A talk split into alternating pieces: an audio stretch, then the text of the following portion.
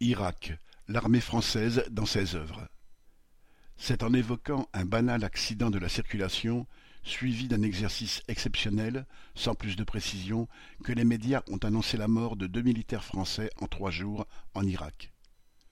Pour beaucoup de monde, cela aura été une surprise, car on n'entendait plus guère parler jusqu'alors de la présence de l'armée française dans ce pays, et encore moins de son importance.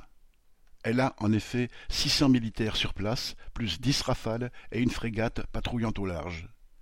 Depuis qu'en septembre 2014 a été lancée l'opération Chamal, ces militaires auraient assuré, selon le ministère des Armées, douze mille sept cents sorties aériennes et mille cinq cent soixante-dix frappes en Irak.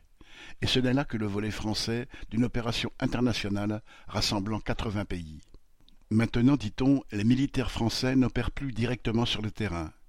Y contrer Daesh était le prétexte de cette intervention, mais Daesh aurait été vaincu. Mais les rafales et les militaires français sont restés. Selon le ministère, ils se bornent à des actions d'appui à l'armée irakienne. Qu'est-ce que cela recouvre? On n'en saura pas plus. Même chose pour les membres des forces spéciales engagés dans les zones de peuplement kurde et à la frontière avec la Syrie, dont l'armée n'indique ni le nombre ni les missions.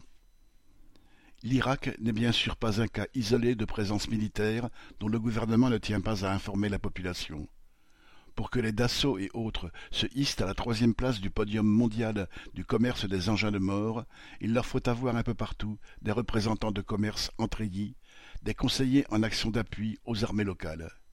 Et puis, n'est-ce pas une façon d'occuper le terrain pour les contrats de reconstruction d'un pays dévasté par la guerre et qui était un gros client des secteurs atomiques et pétroliers français et pourrait le redevenir? Pierre Lafitte.